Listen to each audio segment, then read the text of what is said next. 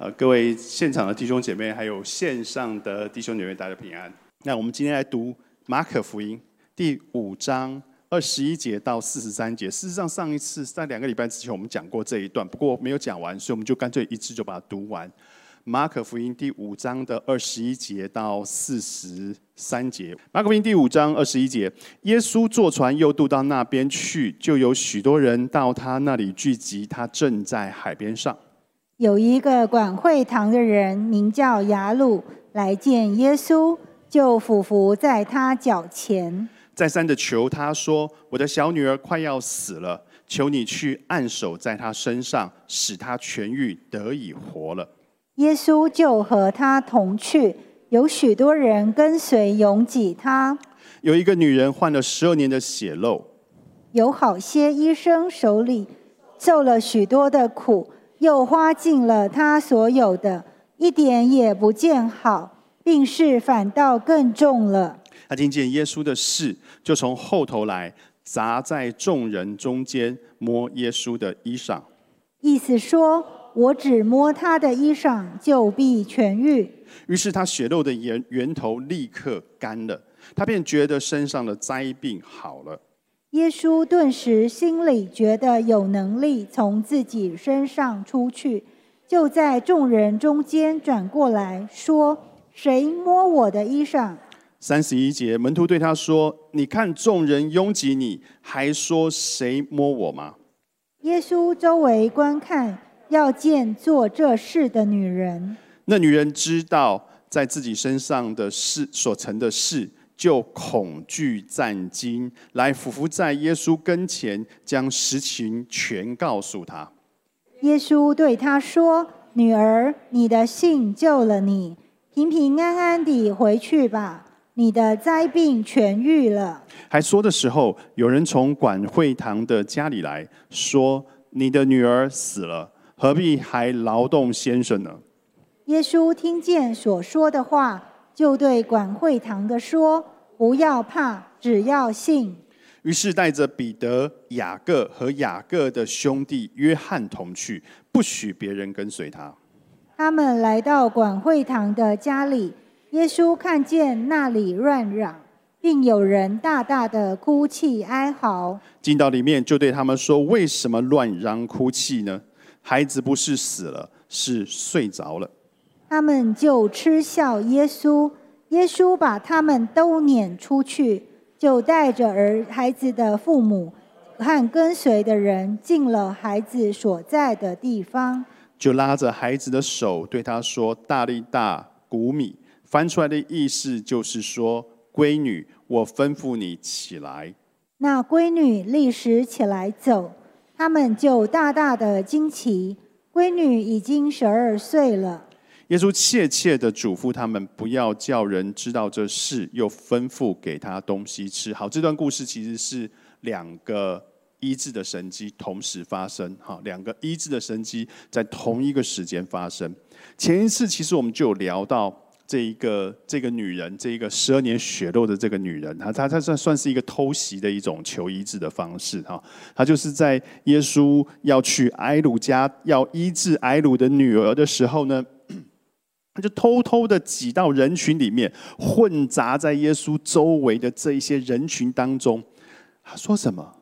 他对自己说，他自言自语，他对自己说，他对自己的心说：“我只要摸着他的衣裳，我就必痊愈。”好，他刚刚我们读的经文是：“我只要摸着他的衣裳，我就必痊愈。”我猜想，这个女人一定是读过耶稣基督的神迹，她不会，她不会是突然看到了耶稣有一群人在那边，所以她就去摸他的衣裳。她一定是读过耶稣基督之前做的事迹，于是她来试试看。第二十九节说什么？于是她血肉的源头立刻干了，哈，立刻，你看到没有？那个蓝的蓝的字，我用立刻，她便觉得身上的灾病好了。三十节，耶稣顿时，哈，顿时。心里觉得有能力从自己身上出去，就在众人中间转过来说：“谁摸我的衣裳？”这个立刻，这个顿时，其实是怎么什么意思？就是当这个女人一碰到耶稣的时候，她的身体立刻好了。耶稣一被这个女人碰到的时候，他立刻感觉到那个能力出去了。所以事实上，它是一个立即并且同时发生的，两个人都感觉到某些事情正在发生，两个人都感觉到。于是耶稣怎么样？圣经上告诉我们，他就站，他就转过来。其实转过来就是我正在往前走，当我我我要转过来的时候，我就站住，我就往回转。有一个人非常急啊，那个人是谁？埃鲁啊，他的女儿快要死了。马太福音说他女儿已经死了，他非常急啊。但是听耶稣好像不管这件事，他就立刻站，他就站住了，然后他就转过来问他们说：“谁摸我的衣裳？”他站住找那一个摸我，这是谁摸我的是谁？他就在回头就在这个人群当中找，他周围全部都是人，大家拥挤着他，就是大家挤在他身上，贴着他身上。他就在他就问说：谁摸我的衣裳？谁摸我的衣裳？门徒和周围的人都很纳闷，纳闷耶稣你在说你在做什么？所以门徒就对耶稣说什么？我们看一下三十一节，门徒就说：你看。众人拥挤，你还说谁摸我吗？门徒的意思是每个人都摸你，你还问谁摸我吗？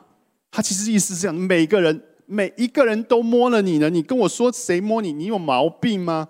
我们走吧，我们往前走吧。但是耶稣没有管他们，他继续的找那个女人，他继续的找那个女人。他你会觉得很奇怪，耶稣你为什么？要继续找女人，等一下你会发现，跟埃鲁的这一个神机相比，你会觉得这一个寻找十分十分的奇怪。我先留下一个伏笔。圣经上说，这个女人知道她自己藏不住了，迟早会被发现的。连我摸她，她都知道，她怎么会不知道我是谁？所以这个女人觉得她在她藏不住，于是她就恐惧战惊啊。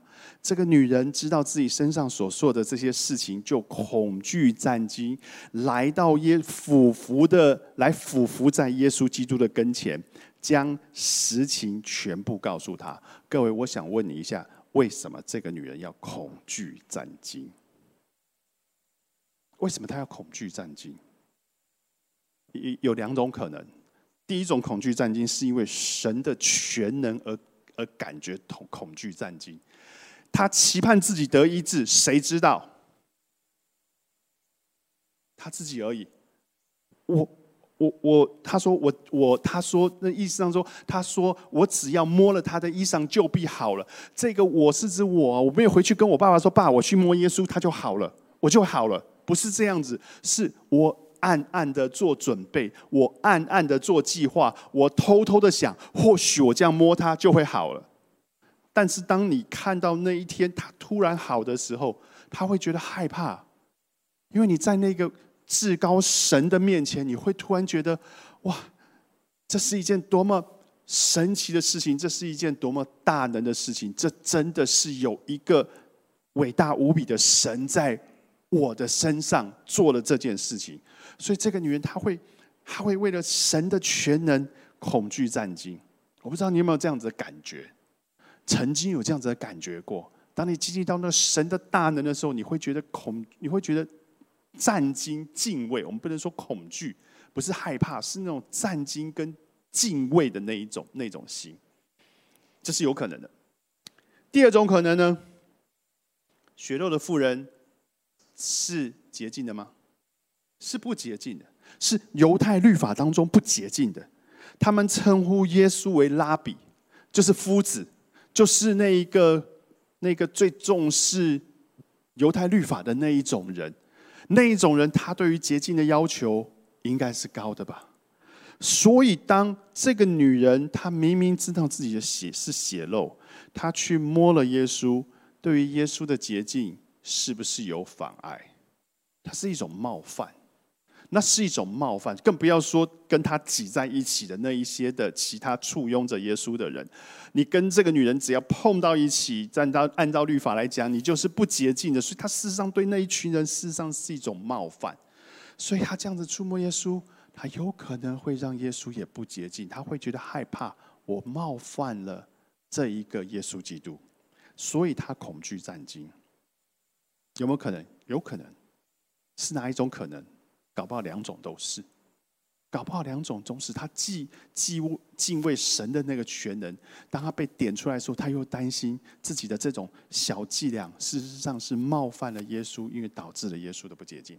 当这个女人跪趴趴跪在耶稣面前，就把自己的过去的那些经历、痛苦，还有在那些医生当中的那些失望，通通的说了出来。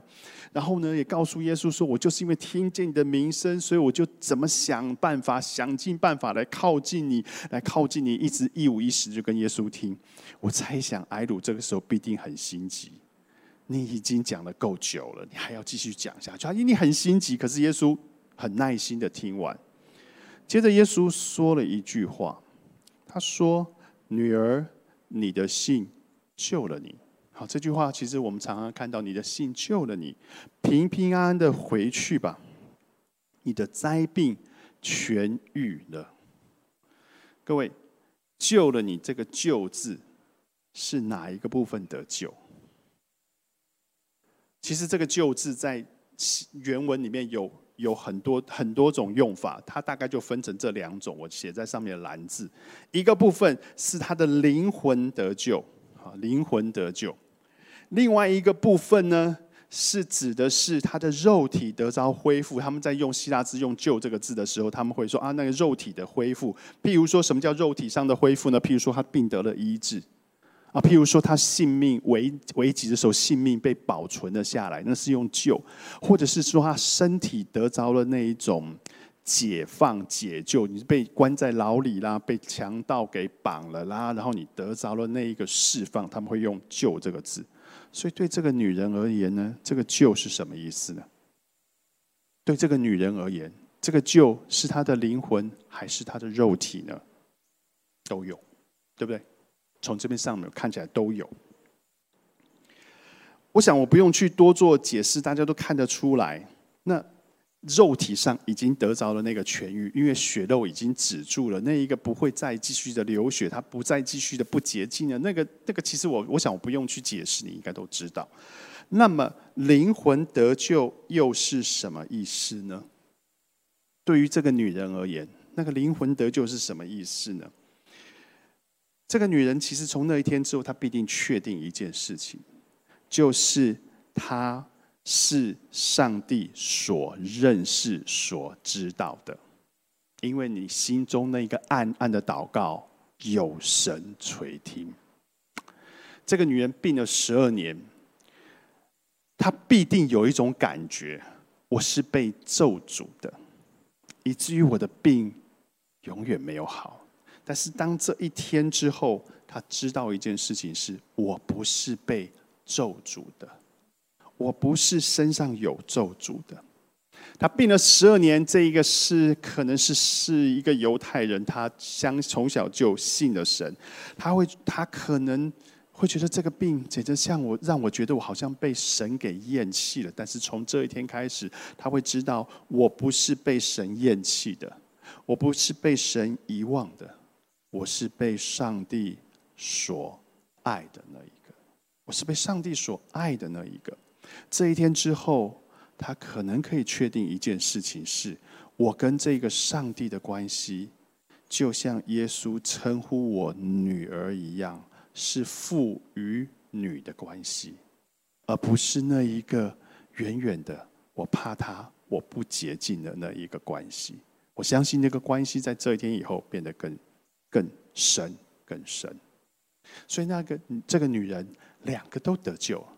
他的肉体得着了医治，他的灵魂也得着了那一个、那一个，也得了那个救恩。那我再问一个很无聊的问题：这个女人在吗？现在在我们当中吗？她在住在以色列的某一个地方吗？她还在吗？她若在，是妖怪了。她不在了，她应该已经死了吧？圣经上写这段故事是两千年前的事，他应该现在已经不在，他已经不在这个世界上。我们刚刚读的那个埃鲁埃埃鲁的那个女儿，她从死里复活，她现在还在我们当中吗？她也不在了。各位，你看到圣经当中这一些医治，你感觉上一件事情，我们必须去，不是感觉上，我们必须确定一件事情，就是它是有时间性，它就是那一段过了这一关，但你无法去阻止你的身体逐渐的往老化、往衰败、往那个死亡里走去，对吧？没有人可以这样，可以这样阻止，没有人可以这样阻止。就像啊，耶稣曾经叫拉萨路出来，那个死了四天的拉萨路出来，拉萨路现在还在吗？不在。那个拿因城的寡妇，那个拿因城的寡妇的儿子死了，耶稣挡住了那个送葬的队伍，叫那个孩子下来。那个寡妇欢天喜地，那个儿子还在吗？也不在。当时这些人都是从死里复活，但是他们到最后都离开了这个世界，对吧？我没有说错吧？对吧？他们都离开了这个世界。所以其实。我们今天所读到的这些神迹啊，其实它有点像是那一个新天新地的那一个预表。在启示录里面第二十一章第四节，我们在我们在追思礼拜常常会读到的，就是神要擦去他们一切的眼泪，不再有死亡，也不再有悲伤，呃啊哭嚎疼痛，因为以前的事都过去了。那是因为那是当那一天来的时候，那一个永恒的生命存在了。不再有那一个死亡，是永久的，不会有死亡，永久的不会有悲伤，永久的不会有这些哀、这些哭嚎跟疼痛，也永久的不会有病痛。那一天才是真正的在永恒里无病无灾，在那一天才是在永恒里真正的活下去。那这样子的神迹对我们生命有什么意义？我讲一个实际的例子，好吧？我讲我的阿姨的故事。我的最小的一个阿姨，在三十九岁的时候得了乳癌。那年她的女儿才国中，大概就是国一、国二这个年纪。三十九岁得乳癌，然后切除了，就觉得 对不起，就觉得应该是没事了。当时是荣总最好的乳房外科的医生，然后就觉得没事。应该就没事。那主那个主那个主人就跟他说：“你就回去，这切的很干净，没事。”结果没有想到三个月之后去检查，发现扩散，而且是全身性的扩散。他们就照了那个核磁共振，然后就 scan 整个全身，然后就发觉从头到脚的骨头上有许多许多的白点。那应该就是癌细胞已经长进去了，所以。医生就宣判说，那就是末期了，那就只剩下几个月可以活。事实上，我们非常的震惊，我们全家非常的震惊，因为我的妈妈只有只有她的家人就是三个姐妹而已，所以那时候非常的震惊，然后家人关系也非常的好，所以那我的那个表妹和小表妹才国中而已啊。然后你那个时候你看到我的阿姨，你就会觉得说，她就是一个病人，她就是一个。很重病、很重病末期的那一种病人，非常的瘦，非常的干，然后那些那些白点在那个照片上看起来是很吓人的，因为很多很多很密集，头上有胸腔、胸部有骨盆有，然后包含脚上、膝盖上也有，然后怎么办？就是准备要要，因为医生也宣布就几个月了嘛。就有一次，那天就台北就办了一个医治的特会，然后我的二姨呢，我的二阿姨呢，就陪着我的三阿姨去，在那个医治特会当中，那人山人海啊，那那个非常多人，然后我三阿姨坐在最远的地方，那个牧师就祷告的时候就说，神要医治今天当中的一位女士，女士，她穿着什么样的衣服，然后她大概打扮怎么样，然后呢，她身上有什么样什么样的疾病，然后。神要医治他。讲完了之后，就他就继续讲他的道。然后我我的二姨跟我的三姨都觉得说，他所形容的就好像是我的阿姨一样。然后出来那个会场，他就 OK 了吗？没有，他逐渐，但是他的他逐渐逐渐的健康起来。不知道为什么，但是那一个 scan 起来的那一个细胞，那个白点都还在，那个癌细胞像是被像是被冰冻住一样，它没有继续的扩大。他的肉开始长了回来，不知道为什么原因，但是他肉开始长了回来，然后他又多活了十年，十年，十年之后，他当然后来又离，因为其他的癌症，其他原发性的癌症离开，然后他在第二次癌症发作的时候，又要再去做核磁共振，又要做做全身的扫描，然后那个扫描医生看到两张片子。他就告诉我的阿姨说：“如果你不告诉我说这张片子是十年前的，我会觉得他和现在的这个片子其实一模一样，所以他就会觉得是那个点的位置都一样，点的数量也都差不多，就是那样子。这十年的神机对他的生命有什么意义呢？他还是死了呀。这十年神机对他生命有什么意义呢？”我后来去想，我后来他在他过世，他在他过世的时候，其实我跟星儿常常陪他。我发现对他一很大的意义是，他陪他看着自己的孩子长大，他看着他的孩子可以独立养活自己，他看着。另外一件事情更重要的是，这十年他修复了自己跟神的那个关系。他从一个不冷不热的基督徒，后来成为那个教会当中非常重要。牧师师母非常重，旁边非常重要的童工，这十十年多一点点的时间，他确定了自己得救的那一个身份。我们都是那种传统教会出来的，聚会叫做叫做会友，就是有教才会有的那种叫做会友。我的阿姨也是，但是那十年，他是我们整个家族当中最近前的那一个。这十年当中，他紧紧的抓住神，依靠他。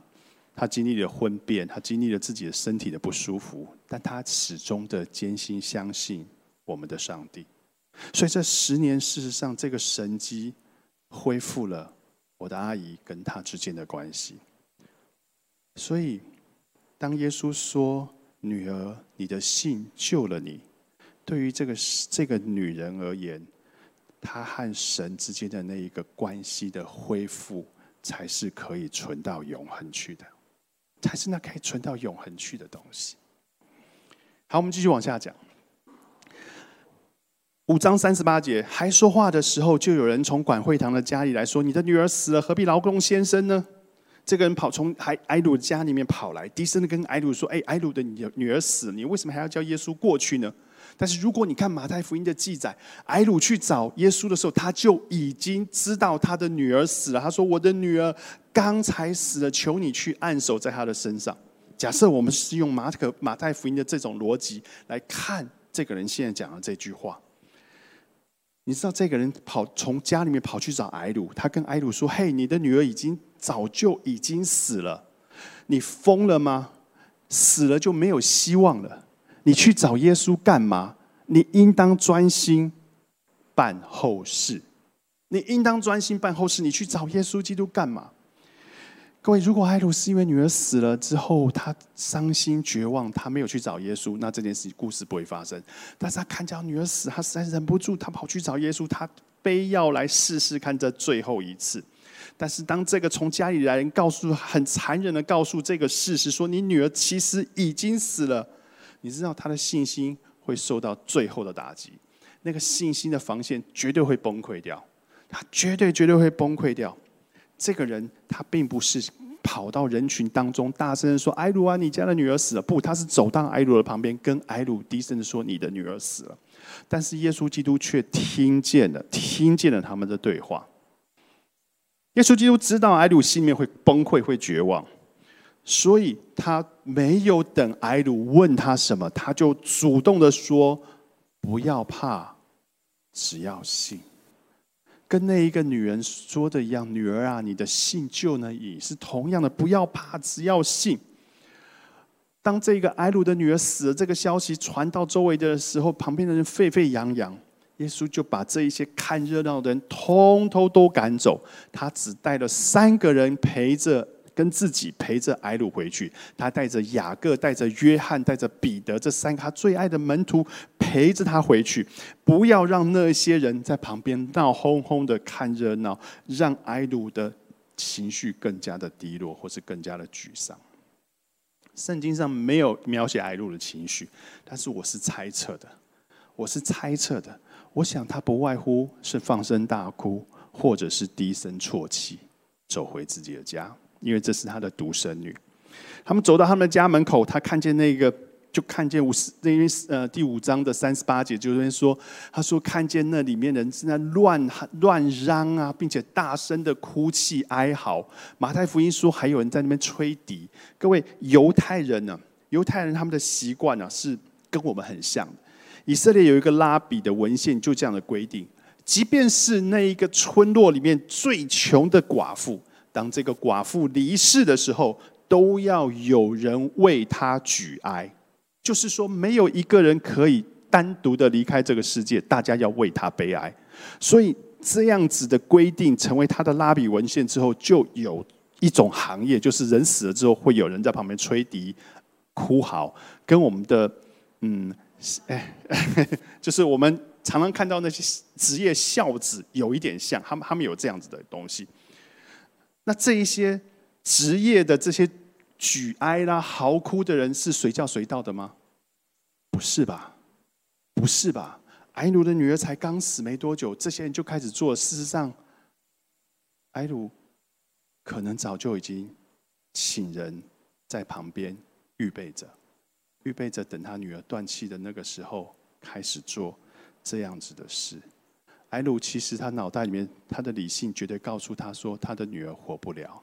早就在准备这件事，但是他仍然抱着那最最最后那一点丁点的希望去找了耶稣。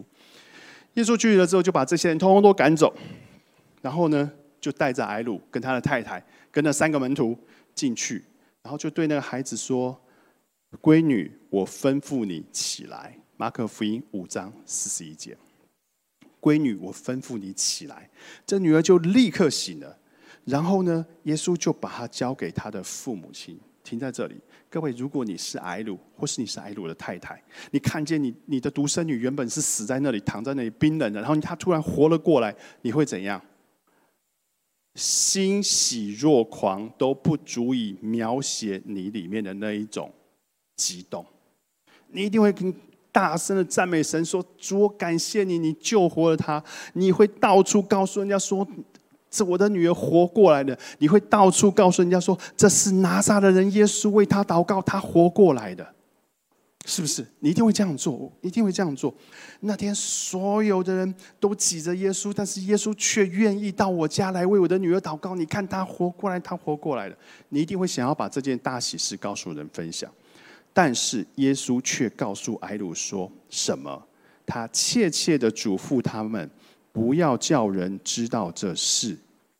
又吩咐给他吃东西，吩咐给他吃东西，事实上就是表示说他健康，他活了。但是前面这一段，切切的嘱咐他们不要把这件事叫告诉人。各位，这个翻译的非常的文文雅。其实耶稣原话的意思是，耶稣严格的禁止他们，严厉的禁止他们把这件事告诉人。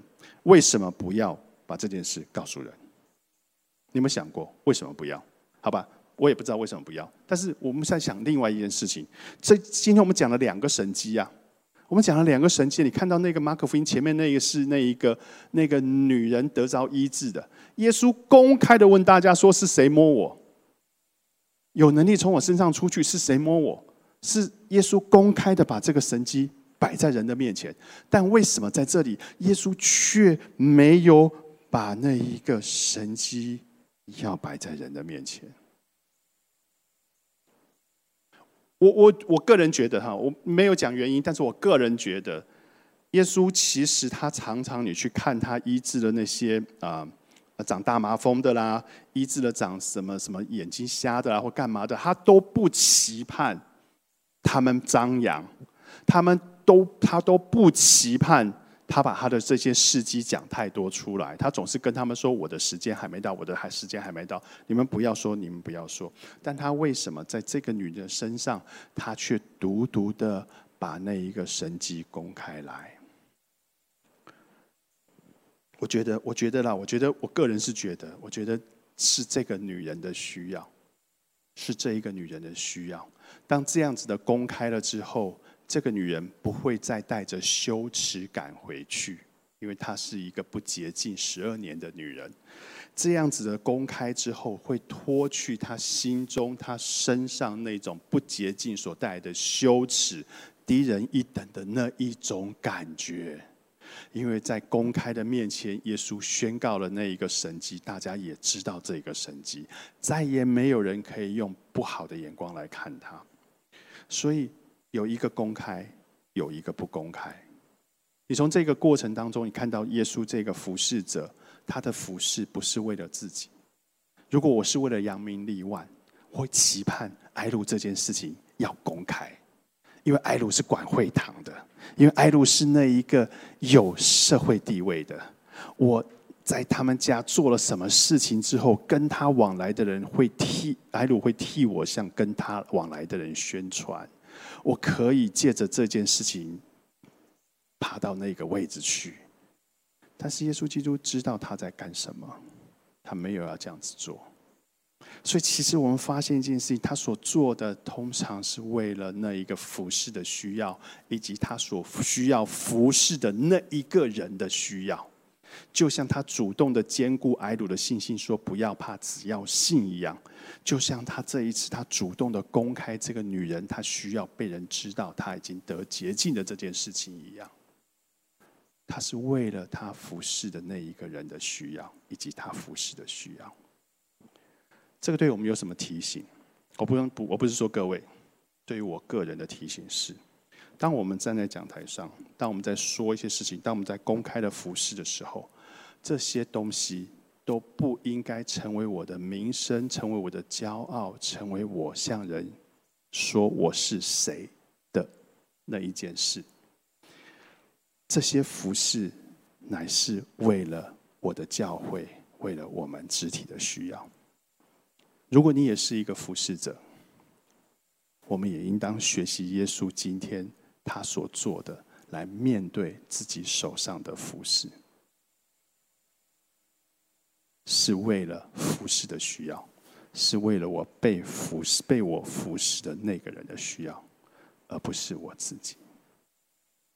我们停在这边，我弟就多一个祷告。谢天父主，感谢你，让我们在这两个故事当中看见了你的全能。在这两个故事当中，我们看见了那个基督的怜悯，我们也看见了基督的谦卑。就在这个两个故事当中，我们也看见了你对人的爱。神愿你祝福每一位在你面前的服侍者。